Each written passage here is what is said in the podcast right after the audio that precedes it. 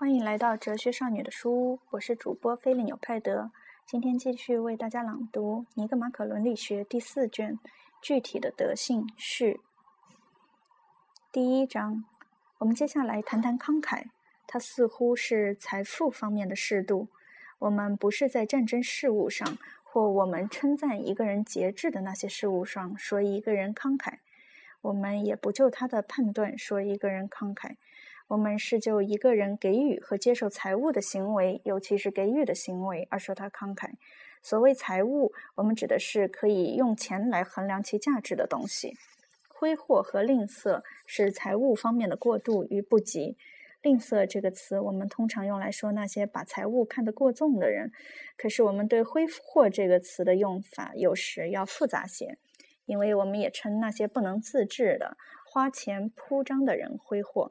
所以，挥霍是被认为是特别恶劣的品质，因为它集中了几种不同的恶。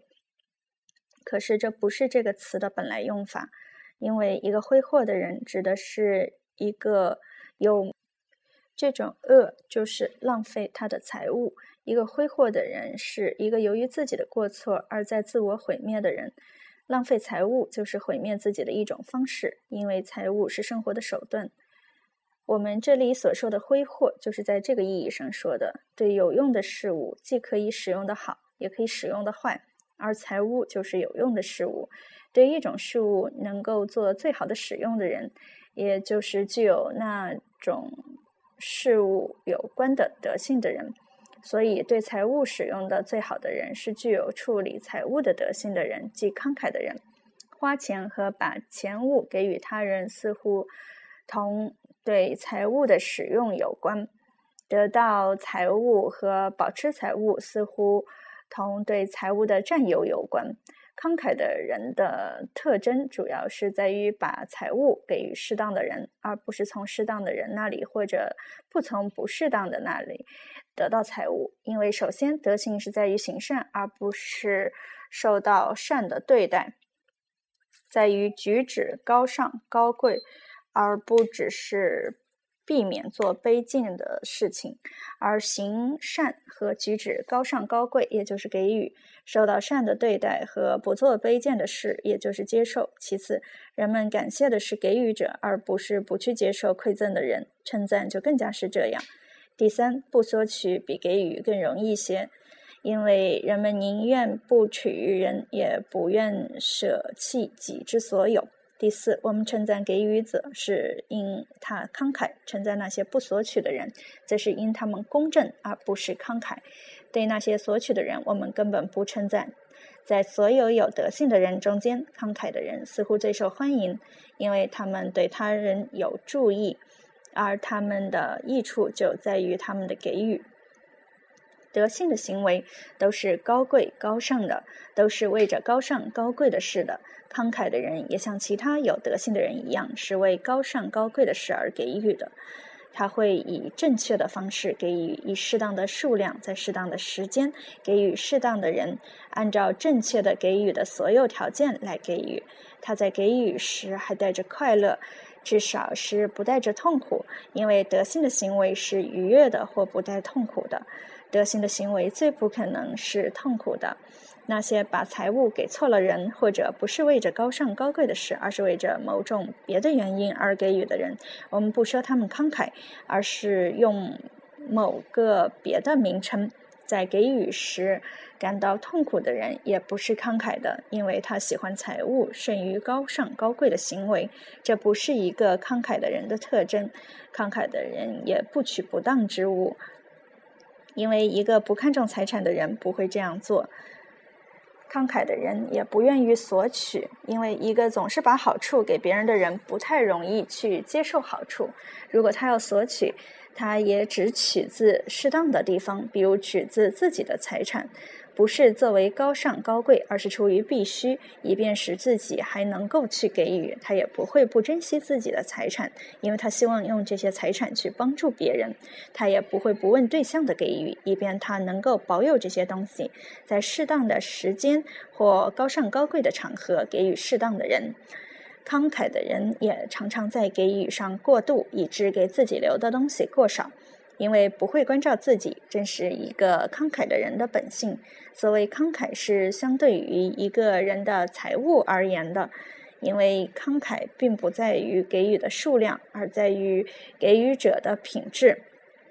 而这种品质又是相对于给予者的财物而言的，所以给予的数量少的人也可能是一个较为慷慨的人。如果他只有很少的东西来给予的话，人们认为那些不是靠自己挣得的，而是靠继承而得到财产的人可能较为慷慨，因为他们不知道何为贫乏。而且人总是更珍惜他自己创造的东西，例如父母珍惜其子女，诗人珍惜其作品。慷慨的人不太容易富有，因为他不喜欢索取和保有，而喜欢给予。而且他看重财富，不是因财富本身，而是因财富是给予的手段。所以人们谴责命运，说最应富有的人反而最不富有，但这其实又是很正常，因为同别的事物一样，不付出辛苦去保有它，便不可能有财富。但是慷慨的人并不把财物给予不适当的人，或者在不适当的时间给予等等，因为如果那样做，他就不是在做慷慨的事情，也将没有财物。给可以给予适当的人了，因为慷慨的人，如上面所说过的，是根据他的财物来给予，并且是给予适当的人。过度了就是挥霍，所以我们不说一个建筑挥霍，因为他无论怎样给予和花费都不会耗尽资财。既然慷慨是在给予和索取财物方面的适度，慷慨的人就不仅要在小事和大事上都一样。愉快的把适当数量的财物给予或用在适当的人身上，而且要从适当的资源中索取适当数量的财物。因为既然德性是在这两个方面的适度，慷慨的人就要在这两方面都做到他应当做的。适度的索取同适度的给予如影随形，不适度的索取则同适度的给予相反。所以，两种相互一致的索取和给予总是同时出现在同一个人身上。相反的索取和给予则显然不是这样。如果一个慷慨的人偶然以某种不正确、不高尚、高贵的方式花费，他就会感到痛苦。但是，这会是一种温和的、正确的痛苦，因为对该愉悦的事物愉悦，对该痛苦的事物痛苦，并以适当的方式，是有德性的人的特点。而且慷慨的人，由于在钱财上较为好说话，也容易上当。因为由于不看重钱财，钱要是花没花到应当的数量，他就会比钱花的过多了还要难过。他可不同意西蒙尼德斯所说的那番话。即在智慧与财务的问题上，当西厄罗的妻子问西门尼德做一位富人好，还是做一位有智慧的人好时，他说：“做一个富人好，因为我经常看见有智慧的人在富人的门前消磨时光。”罗斯认为亚里士多德在这里所指的就是西门尼德斯的这句话。另一方面，挥霍的人在这些方面也是错的。因为他们对该愉悦的事物不感到愉悦，对该痛苦的事物不感到痛苦。在下面的讨论中，更可以看清楚。我们说过，挥霍和吝啬是在给予和索取方面的过度与不及，因为我们把花费看作是一种给予，挥霍则是在给予上而不是索取上的过度，在索取上不及；吝啬则是在给予上不及。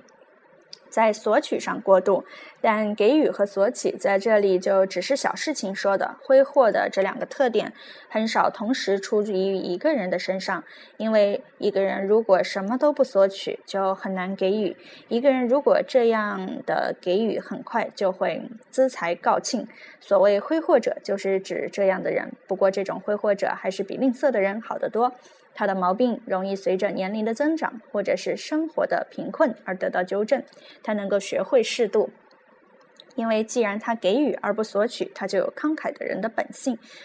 嗯，尽管他在这两方面做的都不适当和不正确，如若他通过训练或别的途径学会做的适度，他就会是一个慷慨的人，就会把财物给予适当的人，并且。不索取不适当的财物，这就是我们认为这样的人并不是坏人的原因。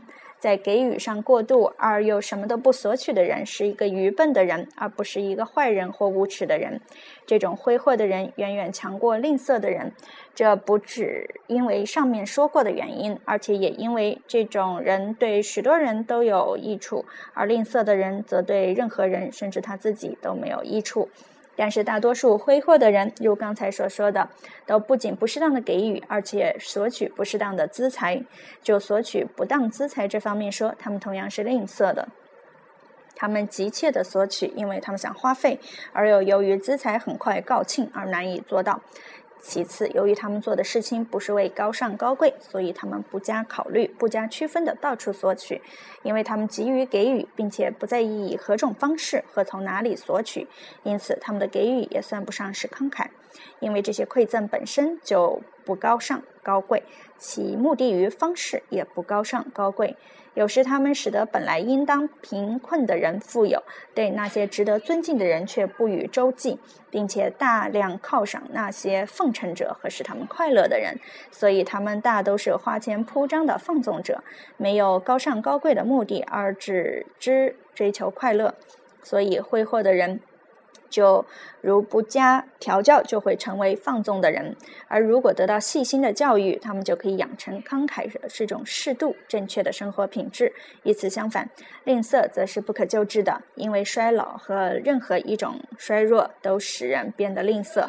吝啬比慷慨更加是慷慨。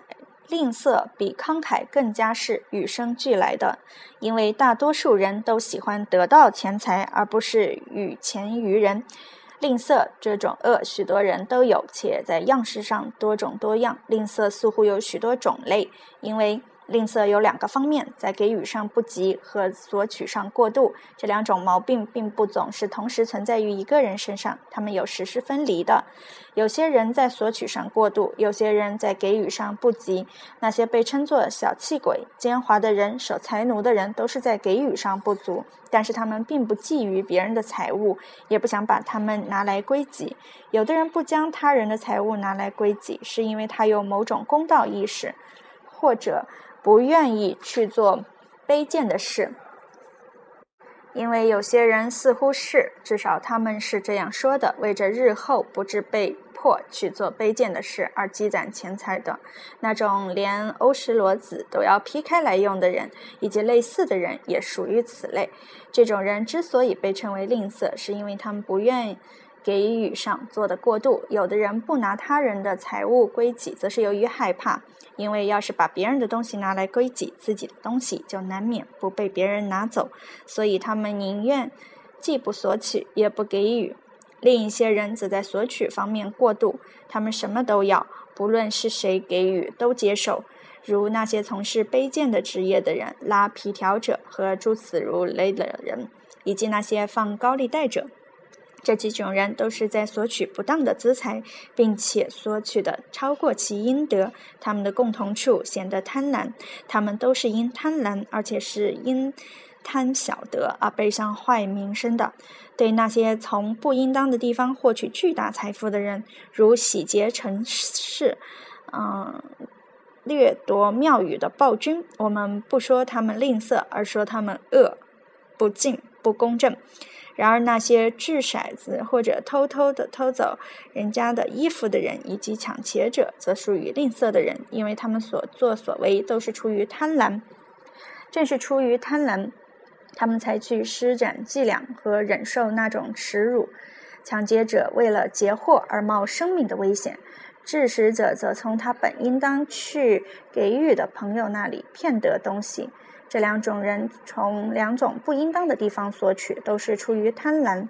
诸此类的索取都是吝啬的表现，所以人们自然而然的把吝啬看作是慷慨的相反者。因为吝啬不只是比挥霍更大的恶，而且其错误程度大大说超过前面所说的挥霍。对于慷慨与同他对立的恶，我们就谈到这里。